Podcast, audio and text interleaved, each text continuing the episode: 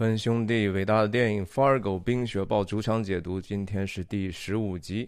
今天跟大家分享的两个场景，一个是在湖边的小木屋，Carl 和 Geyer 两个绑匪把 Jane，也就是 Jerry 的太太带到这个地方，等待下一步跟 Jerry 沟通如何取钱的事情。另一个场景是在 Brainerd 脑梗镇。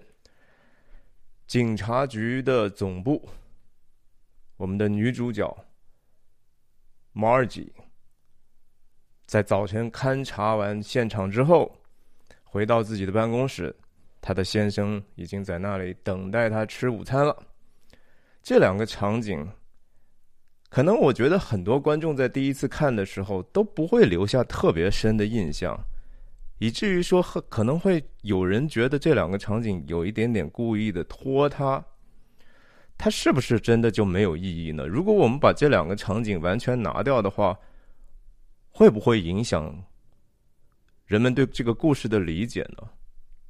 从剧情上讲，我相信是这两场不是完全必要的，完全有可能通过一个简单的。Exposition 啊，就是很多很差的电影里头，借用一些角色，在其实看起来是对话，实际上是在给观众讲解这个剧情。诺兰的很多电影，克里斯托弗·诺兰，也就是当代的被捧为大神的好莱坞的英国导演，他就经常使用这样的手法。这种手法是非常功利的。它能给观众非常快速的一些简单的表层化的信息，因为它只跟剧情有关，所以它就没有所谓的意义。但是这样比较廉价，在商好莱坞的商业大片里头这样做是无可厚非的。但是科恩兄弟，我为什么喜欢这个《冰雪暴》这个电影？很大程度上是因为它还是一个很个人化的作者电影。科恩兄弟在一方面。制造了一个还很奇特的一个黑色的喜剧故事的时候，他们不放过任何可能让人们多想深一层，甚至他们自己对人生、对人类、对历史、对人的心理、对人的灵性的各种的理解。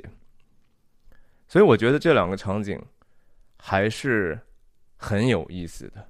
好吧，我们就今天进入这个场景的分析。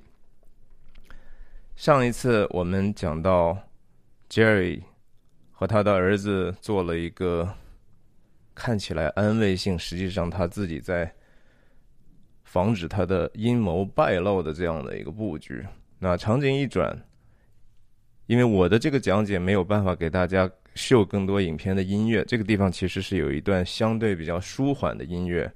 我们看到影片来到外景，然后是冰天雪地，小树林当中逐渐露出来有一些小简易的房子，小木屋也算不上小木屋，这真的是一种在美国讲就是 mobile house 啊，你只需要买一个这个房子的壳，随便拉到一个空地，你就可以很快的 settle down 住下来。我们看到他们开的。这个 Jerry 给他们的 Sierra 来到这个地方，还是这一路当然还是 Carl 在开车啊，Geyer 是不开车的，因为 Geyer 是实际上是老板嘛。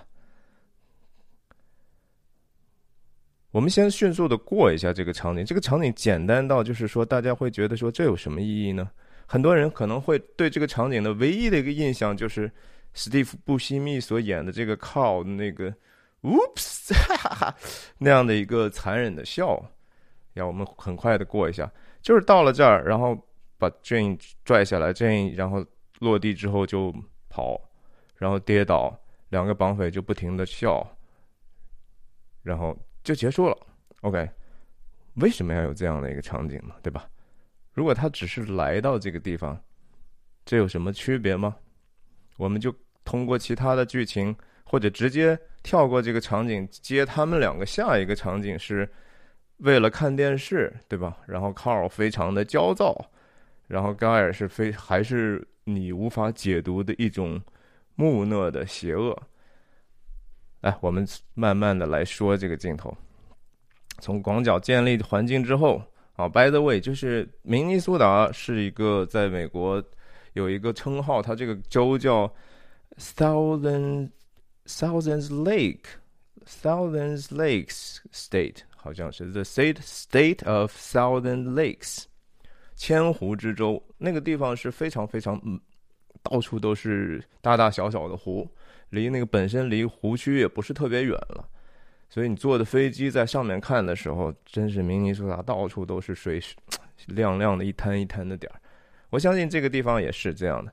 所以在这样的一个湖边有这样的小木屋，其实是很可能是非常隔绝于世的哈。这也是为什么这个绑匪他们敢于让 Jane 在地上跑一会儿。OK，Carl 是干活的人对吧？他不但开车，他还要开门，要把这个 Jane 拉下来。抱下来，甚至因为为什么要需要建议需要抱下来呢？这是之前在暗夜追杀的情况，我们都已经知道他已经被放在后排，然后蒙上头，嘴里也说不太出来话了。他把他抱出来之后呢，挪到一边，然后这一旦脚踩在地上之后，哇，他就开始拔脚狂奔。然后我们注意到有个什么细节呢？他的手是用什么东西绑的呀？电话线。原来这个电话线在哪里呢？在他家从卧室到洗手间可能的一个延长线，对吧？这个电电线本来不需要这么长的，但是因为他们家有这样的需求，无论是 Jane 需要坐在马桶上和姐妹煲电话粥，还是 Jerry 需要在拿着他的《花花公子》杂志一边打电话。不知道，但是不管怎么样，我们的当时知道，Jane 上一次出场的时候，他没头苍蝇一样从二楼摔下去晕倒。盖尔从楼上拿下来的时候，下来的时候拿着这个剪掉的电话线就把它绑起来了。就自己原来过去是一个和人去沟通联系的这样的一个，几乎是他的生命线。但是如今却成为了束缚他的一个工具，然后他还是穿着拖鞋，他的公主小粉红电话虽然没有了，但是他浑身还是粉红色的睡衣，还是有一个家庭小公主的形象，但是已经非常的糟糕了哈。我们看看他。在科恩兄弟的剧本里头写的非常非常清楚，基本上是他们他们在剧本里头描述了所有我们看到的这些细节。所以，again，就是在电影里头没有什么事情是不是被设计的。这还有一个什么细节？我们当然就看到，原来绑匪的这个头套，对吧？他们进 Jane 家的时候，两个人是戴着头套。如今呢，Jane 是一个戴着头套的人，他们两个反倒得以自由了，反倒是被绑架的需要被蒙起头来。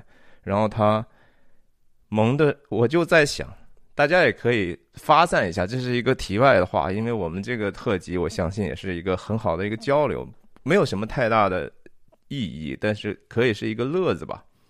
这是谁的头套呢？哼，还是说两个人的头套都在他身上？如果我们想象一下，原来那两那个头套是三个洞嘛，两个眼睛一个嘴，卡尔拎着撬棍的时候进来，我们看到那个头套那个样子。但是 Jane 的这个头套，实际上你看不出来有任何的洞啊，所以我我的猜测啊，这个头套可能是两个人要么就都一前一后，刚好把所有的洞都堵上，所以 Jane 是一个完全的盲目的状态。但是特恩兄弟也很清楚的，就是说，我觉得他们之所以让 Jane，他写了一个 Jane 的动作，就是他他跑了几步之后，头到处去看，这是一个非常非常有意思的。设计，因为首先用黑色的头套是一个在冰天雪地里头非常大的一个反差啊，同时它其实用一个下意识的一个影响观众的。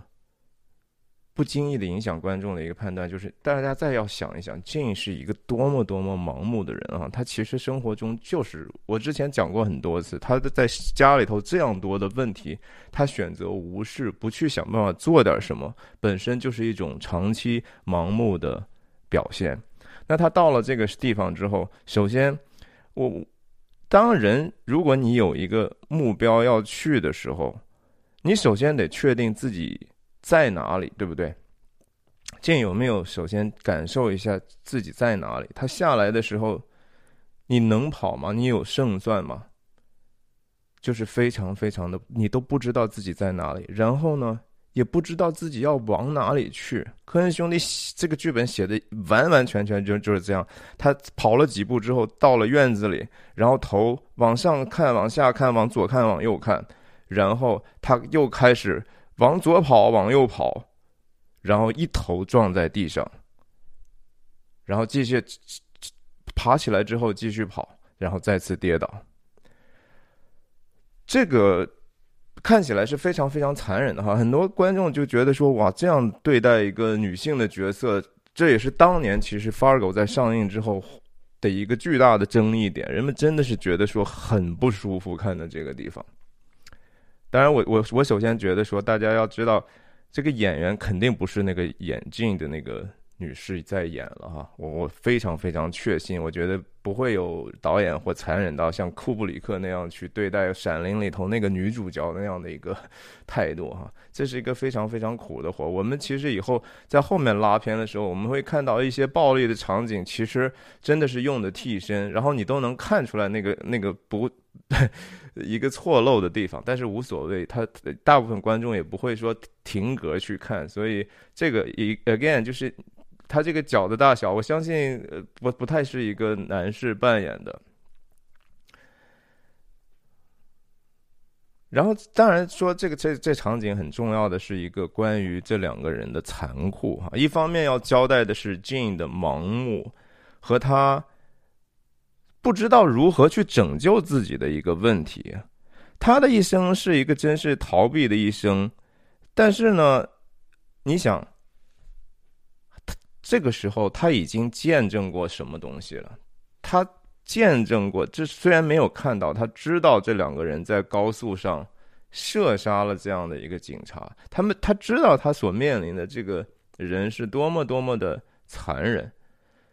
但是，一方面，当然从剧情的角度来讲，我这个过于细枝末节，影响主干的话，科恩兄弟故意选择不去讲这一方面的东西。另一方面，同时也是。你这真的就没有任何的机会可以用其他的方法去和谈，去做一些谈判吗？想办法为自己争取一个更好待遇，哪怕是说是我，我要首先清楚你们的用意，对吧？然后其次，我能怎么能够帮助你们帮助我？我不想死嘛，对不对？那你们要要求什么？我我总是有办法可以跟你们 negotiate 协商一下的吧？这样的这种慌乱是。是一个 irrational 的，就是这是不理性、非理性的，这是一个 panicking 的做法。而且你已经，你已经惊恐了多久了呢？对不对？这个时间应该足够你能够冷静下来，但是他没有。当然，另除了讲这个 Jane 的这个盲目之外，他这种 arbitrary 的这种 decision making 啊，这叫什么？就是很随机的、缺乏原则的一种。选择自己行为的这样的一种心理状态或者习惯，那另一方面当然是讲的是说这两个绑匪的这种邪恶，但是这两个绑匪再一次的让我们看到了他们的这个面对苦难或者面对当别人受苦的时候的这种不一样的反应啊。盖尔是一个，一共切了他们四个镜头，就是这样的一个镜头。盖尔是一个一无动于衷，他一开始想去追，当 Jane 跑的时候，对吧？第一步他想去追，然后 Carl 就说 Hold it，等一下，因为他要看，他他觉得这个东西是 enjoyable，是是是非常享受，他想看一看这个女人到底，呃，是是无头苍蝇的这个场景是多么好玩儿。那再再一次，再一次切到中景，还是一样，他他来了一个 whoops，那个是非常非常坏到让人能够记住一辈子的一个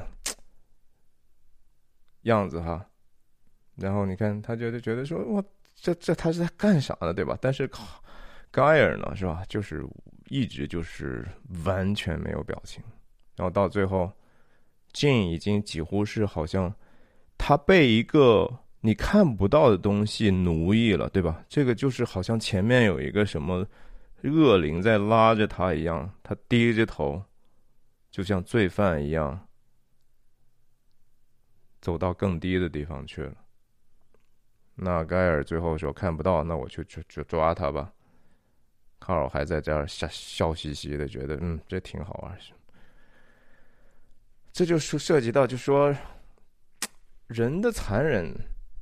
或者说邪恶到底是什么呢？对吧？我觉得从他两个人的这种反差来讲，让我想起来就是二战之后纽伦堡审判，当时美军有一个出庭，等于说作为不算证人，是提供提供一些专业意见的这样的一个心理心理医师，因为他们要给法庭或者陪审团一个，就说。为什么这些人是犯罪？他们应该得到惩罚，因为很多这种纳粹的这种下层的这种集中营的工作人员，你得说服陪审员，就说他们是有罪的，对吧？虽然哪怕你们当时没有直接杀人，但是你们仍然有罪。这最著名的当然是阿伦特写的那本书哈，然后提到一个很重要的概念，叫“平庸之恶 ”（banality of evil）。这个里头，在纽伦堡审判的那一次，这个我刚才提到那个美国的心理医师，他就讲到这个什么是邪恶。他说我看了这么多，因为他要负责，他实际上是要负责去，哦不对，他是要去 defend 这些这些呃被控诉的人，因为他们虽然是犯了罪，但是他们还是有。应该给予他们基本的人权，就是你还是可以有一个辩护律师，对吧？保护你的一些基本的权利，不会受到就说过度正义或者法庭的一些偏见导致的过度迫害或者惩罚。那他后来回忆就说，所有的这些纳粹的这些人，他们的邪恶的一个共同点就是缺乏同理心，他们没有办法去体会或者体察别人的。痛苦，这是那个残忍的根源。但是还有另外一个前前前些年有一个学者，我我忘记什么名字，他讲到说，同理心其实是在他看来有两个部分组成，一个是说人是不是能够识别别人的痛苦，就是说你能不能移情，有没有自能力去移情。在卡尔和盖尔的例子里头。卡尔是那个能看到这个东西痛苦的东西，对吧？他是要诚心，他是要欣赏这个这个痛苦的。他光着脚，然后穿的这么少，这么冷，然后又盲目，又要摔跤。盖尔呢？你不知道他是不是能够同理于 Jane 的这种感受，就和在暗夜追杀人的时候，他面对那个小女生最后的那个看好之后，只是瞄准一枪开下去。没有任何对话，他也好像并不去享受这种执行的快感，也不憎恨，他是一个完全中性的。所以我就觉得说，这这些戏哈，包括前面的我讲过的两场，专门讲过他们两个之间的戏，一个场场景是关于说盖尔要吃 pancakes，要吃煎饼的问题，表现了他的这样的一个。可能心理完全没有发展，是处于一个幼婴巨婴的这样的一种状况，然后又通过他们后来两个人因为说话还是不说话的时候，你看到了一个是说他真的是没有任何内容可以讲述，另外一个人是不知道什么时候停止的这样的特性。那些场景如果去掉之后。你想那些场景其实也不不完全是在剧情上具具具重要的，对不对？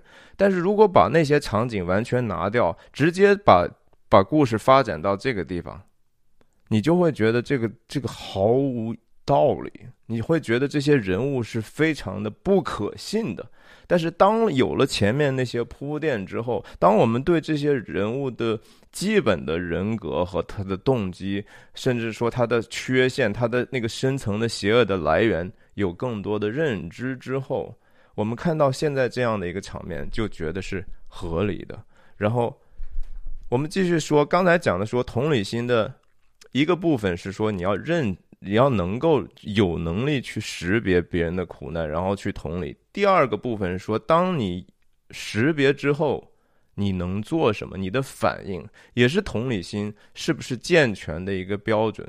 你不能说我看懂了，我理解这个事情，但是我我可我什么都不做，我无动于衷。同样就是说。盖尔他是不是有可能也认同一点？有可能，我们不知道他到底是处在是完全没有同理心、无法移情的呢，还是说他他有也没有办法去做点什么，以至于说他的脸部都无法表现出来任何的从深层次人的感情系统、情绪系统浮现出来的信息没有？那靠。Carl 很显然是说他是有反应的，但是他的这个反应是和一个正常的人应该有的同理心是截然相反的。你即使是绑架了 Jane，你们不本来不是图财吗？你们和人家的给你们钱的这个金主，其实你有义务去保护这个被绑架的人，对不对？你凭什么用这样的方法去折磨他、取笑他？对他这样的一种凌辱，不把他当人看呢？这些事情，我相信不是说很偶然的。科恩兄弟去把这个放在这个场景，你想一想，如果说这个场景没有的话，我们一样可以说到他们下一次出现的时候，就是看电视那一场戏。可是就好像真的是缺了点什么。卡尔是这样的一个说。在任何事情上可以去找到一个快乐，他需要这样的一个非常极端的事情来去娱乐自己。所以，当他下一次在小木屋困了几天之后，他觉得烦躁到就是敲电视，电视也没有信号的时候，他最后才真正的去不得已开着车，其实是多多少少改变了后面发生的事情。他要去再次找招妓，对吧？他再次去。去为了自己的欲望无法去去满足，他要去寻欢作乐，然后以至于事情出现了变化。那个联隐秘的那个联系在这里，就说科恩兄弟所设计的这些细节，其实都是并不是在表面上推进那个线索和这个事情到底是怎么发生的，而是在预备人观众的一个心理，就是说你觉得可能会发生什么，当他。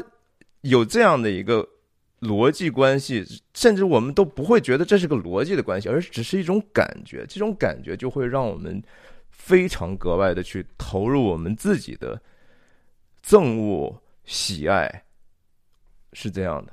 然后，同样的，盖尔在这个场景所表现的这种木讷，他的这种缺乏同理心，我不管说刚才是因为缺乏第一部分还是第二部分。才会导致他只是因为这样的一种，这，因为他哭哭闹闹打扰了他想看的肥皂剧的这样的一个事情，就可以把他残忍杀害。这是一个非常非常非常必要的铺垫，否则的话，你就觉得说不会吧？这个人怎么这么傻吗？对不对？他也不是傻，他他傻是因为他坏。他是因为他的这种邪恶，在这个地方其实交代的就是这样的一个问题，所以这场戏，很多人，这场戏说实话啊，这个毛病是非常非常多的，毛病非常非常多。从技术上来讲，比如说连贯性，我们我们看一下，一开始，我们看这个镜头来讲。哦，他们的背景实际上并不是这个很好看的这个树挂的这些雪，对不对？它是后面是一个比较枯干枯的一个林子。那我们再换一个场景之后，其实这个这个角度是没有太大的变化，但是当然拍摄的时候是可以，我们叫 cheat the camera，把把把把这个角度稍微变化一下，观众也不会察觉的。就是真的，这个只是为了让背景看起来更有趣吧。然后同时，大家注意他们的眼睛，这个眼睛看的方向，大家记记忆一下。然后我们再看，这个时候其实他们的眼睛的变化不是特别特别的合理啊，包括这个连续性。但是连续性其实确实是在电影剪辑里头是比较不重要的。很多人这个在什么 IMDB 或者是其他的一些网站上很很喜欢贴什么电影出的一些错错呀，是吧？那东西一点都不重要。剪辑大师这个呃叫什么 Waters，我忘记他 first name 了。他讲的说，剪辑最重要的要决定一个剪辑是不是要去做决定的最大的因素，第一个就是 emotion 情绪，情绪，情绪，情绪，情绪是。百分之五十一的，就是说，只要这个剪辑接到下一个，会会引发观众你想要让他感受到的情绪，那就这么剪是是这第一优先级，考虑考虑观众的情绪。第二点好像是是不是能够推进故事，就是有没有新的 information 出来，有没有新的信息出来。然后后面才是什么节奏了？节奏其实很大程度上也跟情绪是有关，因为它是在一个潜意识底下让让人感到感到那种信息的释放和情绪上的跳跃连接的。但是连续性是最最不重要的，这也是电影史上就是一些大师像戈达尔他当时故意剪辑的这个汽车是走一下，然后下一个就直接切到几秒之后了。当时没有这么做，当时的好莱坞的规制是说，啊，我们必须要要严丝合缝的去匹配这样的一个每一个镜头的动作，那个动作，这个人拿手的时候，然后下一个切切切一个中景的时候，他必须手还是这样运动，是所以好像观众才不会出戏。后来大家就发现说，这个其实不是的，人的人的那个认知系统，我们去接收这些信息的方法完全不是那样子的。然后我们就讲这个，我今天分享第二个场景吧。然后一个很比较长的一个 crossfade 叠化来到这个警察局，警察局 Margie 手里头拎着一个小袋子进来。这个场景当然是说用用这些他的众多的同事这样的一个对他的关注哈，你看他就是一个他就是一个天连。好像自带光环的这样的一个人，自带光环不是没有理由的哈。很多人觉得说啊，他就是气场强。但是除了这个外表之外，我相信人们对他的这种呃 personality，他的人格，他的这个和别人的这种关系，这是会会会让外人能看出来。当一个人走到屋子里头，他突然就能成为那个中心，然后所有的人就愿意去去围绕他去展开一些。活动和和和对话，Margie 就是表现出来这样的一个，它其实是一种美善的一个结果吧，对吧？它是一种领导力、魅力的一个外化。然后你看这个所有的人的目光，因为在在电影的一个画面里头，最重要的就是人的目光，人的目光，演员的目光就会去帮助观众去影响他们的判断力，说。比如说，我看这边，然后下一个镜头你再接一个东西，我们就知道哦，这个是接的是刚才他看到东西，这也是我想看到的东西。警察局里头这场面也是，Margie 就一路和大家打招呼啊，你看这些非常非常随意简单的，然后他他还跟别人说啊，这个给我买点护肤的东西啊，对吧？就是这是一个他 well connected 哈，他和所有的人都是有很好的关系的。这他作为一个警长，这是非常非常重要的。作为一个 leader，作为一个警察局的老大，你不是说只是靠你的威权哈，天天你给我干这个，你给我干那个，你这个地方一定不会说特别有效率的。我真的觉得这这这是这是我特别在，我也不老小了哈。我我觉得我的生活经验告诉我，这样的领领导风格其实还是总体来讲更有效的。那他进了这个他的房间哈，然后这些道具都还设计的是蛮细的，把真的是 Margie Gunderson 啊，Gunderson 是她丈夫的名字嘛，她已经是结婚的人。Gunderson 这个在北欧的一个名字里头，我我之前只讲过 Margie 和这个呃 Norm 的 first name，但是这个 Gunderson 本身也挺有意思，它是一个有带着战士的这样的一种意。意象的这样的一个北欧的民族的名字，那在后面的场景里头，当 Margie 在这个明尼阿波利斯的 Radisson 酒店去见他的昔日同学 Mike Yanagita 的时候麦克也跟他讲了一句，对吧？你是这不是在电话里头，还是哦是在酒店里头讲说啊，Son of a Son of a Gunderson，Son of a Gun 这个本身是是一个委婉的夸人，但是用侮辱性的夸人的一种方法的一种衍生，Son of a Gun 到 Son of a Gunderson。啊，这个我们讲讲讲到那场戏的时候再具体讲。那场戏是整个电影的核心。我再次跟大家讲一下，Margie 和 Mike Yanagita 的这个旁线，这个 sideline，这个电剧情突然之间走出去的这一块，实际上是这个解读这个电影的最为关键的一个剧情或者是线索。Margie 进来之后，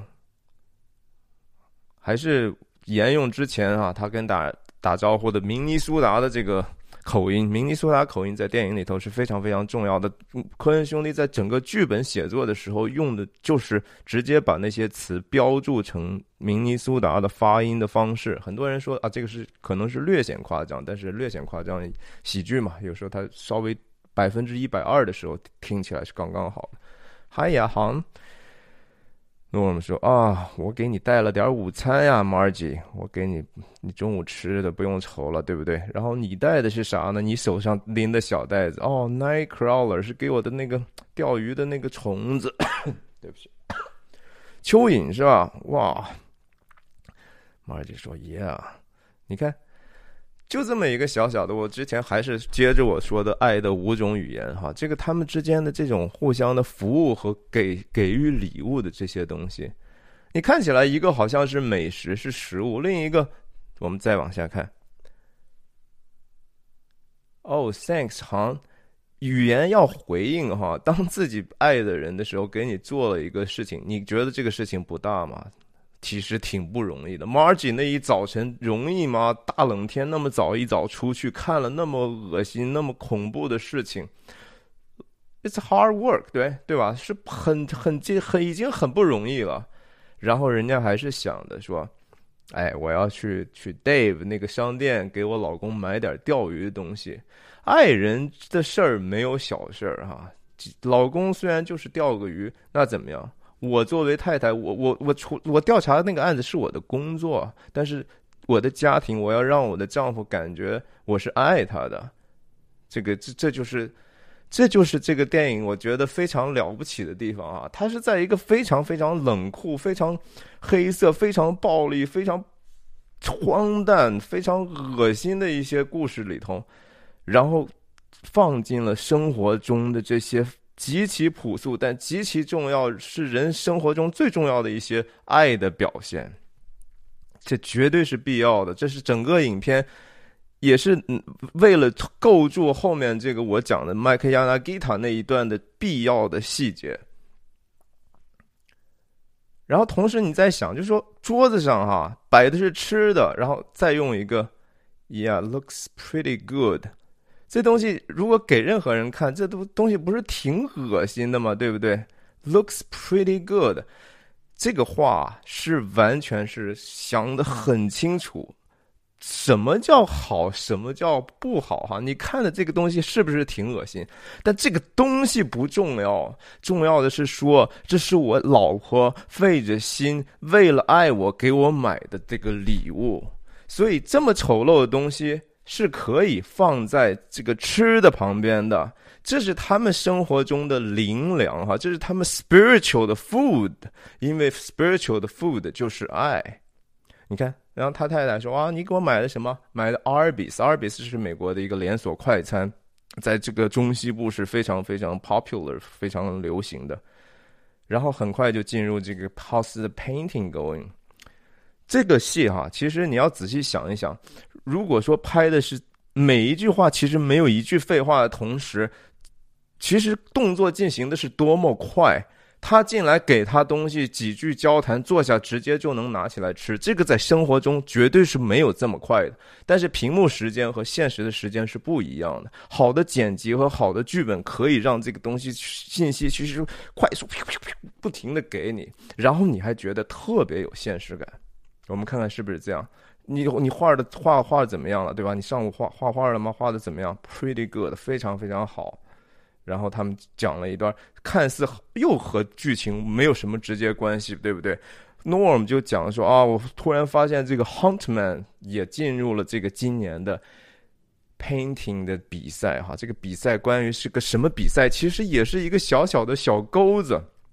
我们不知道他的这个目标是什么，但是我们知道他是有目标的。不管这个目标是多么小，这个人是有目标的，这就是一个内心更为强大的人的表现哈。他这样的人，虽然说好像没有一个体面的工作，虽然说做的事情看似微不足道，但是你要跟那两个绑匪比，那两个绑匪有什么样的人生目标吗？他们是真正迷失的，但是。Norm 不是，Huntman 这个名字哈，Huntmans，这是还是一个 Brothers。我看过一些后幕后的介绍，Huntman 是科恩兄弟的，真的是一个他们熟悉的朋友，一一一对兄弟，然后他们就把他编进去了。但是 Huntman 本身是有一点点 hunt 啊，就是 hunt，就是缠绕人的哈，让人觉得很不舒服的。这个缠人的兄弟啊，然后又。今年也也参加这个比赛了，你看，马上 Margie 知道她她丈夫在想什么啊？她她害怕她丈夫觉得说自卑嘛，对吧？觉得担心啊，觉得自己画的不够好啊，所以就很容易一个人去做这个小小的事情的时候，也是需要鼓励的，也是需要他身边的人去支持的，对不对？太太太 Margie 马上就啊，他们没有你哪有你好，对吧？好像 better than them 那个在这个剧本里头。科恩兄弟直接写的 “You are better pure 'n them, you are better than them”，这是他就故意模仿那个明尼苏达的口音。They're really good，他们真的特别画的特别好。Margie 还是要继续说服，他们是好，是 Norm 啊，但是你比他们好，非常坚定，而且要 要要用用这样的一个眼神去确认啊！哇，你看一下。Norm 的神情，从一个不不太去有自信跟老婆说话的人，是吧？这个他要说说这个话，其实是为了让自己的男人更强大，更强大也就更能爱他，是不是这样的一个道理？你看看，马上之间这个诺姆的神情流光溢彩啊！你觉得是这样的吗？他被他太太说服了，过来亲一口。你看这个最是那一低头的温柔啊，这真的是徐志摩写那诗，真的是人类的感情不都是这样共通的吗？然后还用一个打，这是真正的打情骂俏，这是在日常生活中夫妻关系如果经营成这样是非常令人羡慕的，对吧？哎呦，你把这个弄得我满脸都是，你嘴上的这个食物都粘到我身上了，嗯，然后来给你擦一擦喽，对吧？然后。OK，敲门进来，这谁啊？啊，这不就是前前几场戏那个看起来好像很慢的娄警官嘛，对不对？娄警官把大衣一脱，现在你不觉得他比之前更年轻、更帅了吗？是不是？然后进来之后，先跟谁打招呼呢？Hi 呀，Norm，How's the painting going？Norm 画画这事儿，不只是说他家里人知道，连整个警察局的人都知道。这是美国小镇精神的一个非常有意思的描述啊！在这样的一个小镇，没有人做什么事情是是是可以背着别人的，谁都知道其他的人在干什么，所有的事情和所有的事情都有关，很有意思的。而且可以看到，就是 Norm 在这些警官里头也是。受人尊敬的哈，不管这种尊敬是因为说啊，是我老婆是警长的，还是他本身其实是就是也是一个有怎么说，也是一个值得尊敬的人。在这个电影的幕后的时候，其实 Francis m c d o r m a n 和这个演 Norm 的这个演员，他们商量过，就说我们得给为自己的这个演技。制造更多的过去的我们的人物小传，我们的 backstory。之前我们到底我是个什么样的人，你是个什么样的人？他们商量就是说，Norm 是一个，也是一个这个警察警察局的警警官，但是呢，因为最后 Margie 当了警长之后，为了避嫌呢，他就决定说，那我不能让这个夫妻关系影响这样的一个我们警察办公室的这个正常的关系，所以他就决定暂时再驾。好，我们再说回来，你看，当这个娄警官问 Norm 的时候，这个 Norm 的这个表达就更谦逊一点，对吧？啊，挺嗯不不差了，就是不是很差了，挺好的。是 not too bad 和 pretty good 还是略微有一点点级别上的区别的哈，还是这个还是更谦逊一点。然后走到位之后，你看，这也是表现 Margie，就是说，你得让人家就位之后再去说这个话，对不对？人家上来是上来有一个男人之间的聊天，你就不要先。也给他们一点点空间，等到他真正来到汇报工作的位置，那哎怎么样？咱们你查的那个车怎么样？对吧？那个 plate again 就是那个车牌。很奇怪的是说，Norm 在这个地方，他始终是面向另外一个方向。我觉得。我想了半天，我不不是特特别确定我的这个答案是不是对的哈。但是我我之前讲过，就是当 Norm 和 Margie 出现的时候，他们永远都是同框的，对不对？那在这个地方，他在这么做，当然是为了更方便的，本来是说能跟他有个交流。但是同时呢，他也不想影太影响他的工作，对不对？你不能坐在他对面，这样的话进来汇报工作也不方便。那现在已经有人进来汇报工作的时候呢，你也不方便一直看着自己老婆吧？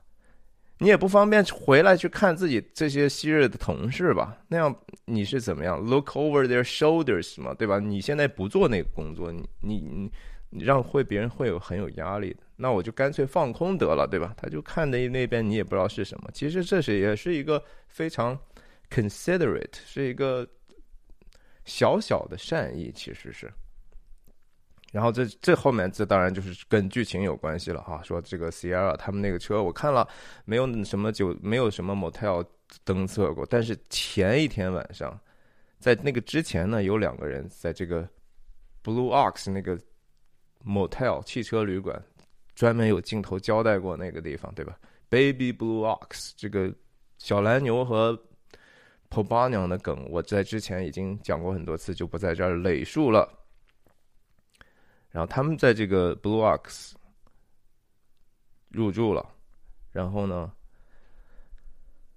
是一个 Dealer Plate，OK，然后那个 Tag 的地方是空着，这当然就是说把这个。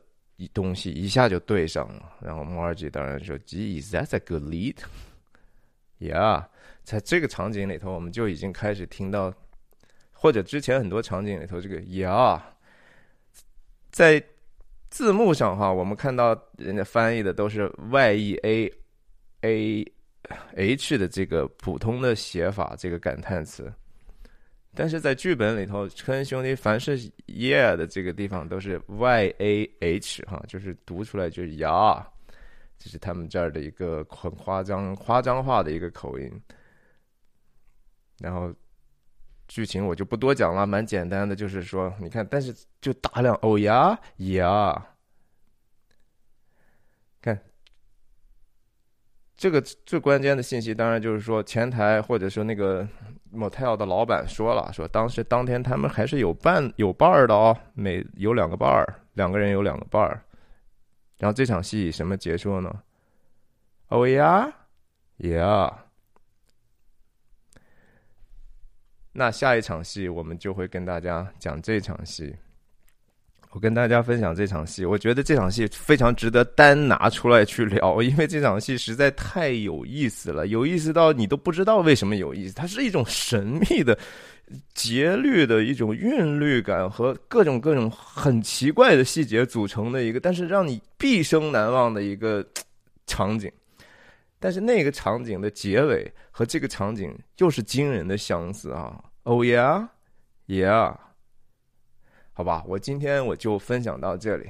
我希望您不要嫌我说的太多哈，我我是听到很多观众说啊，我还希望你更细一点，谢谢你们。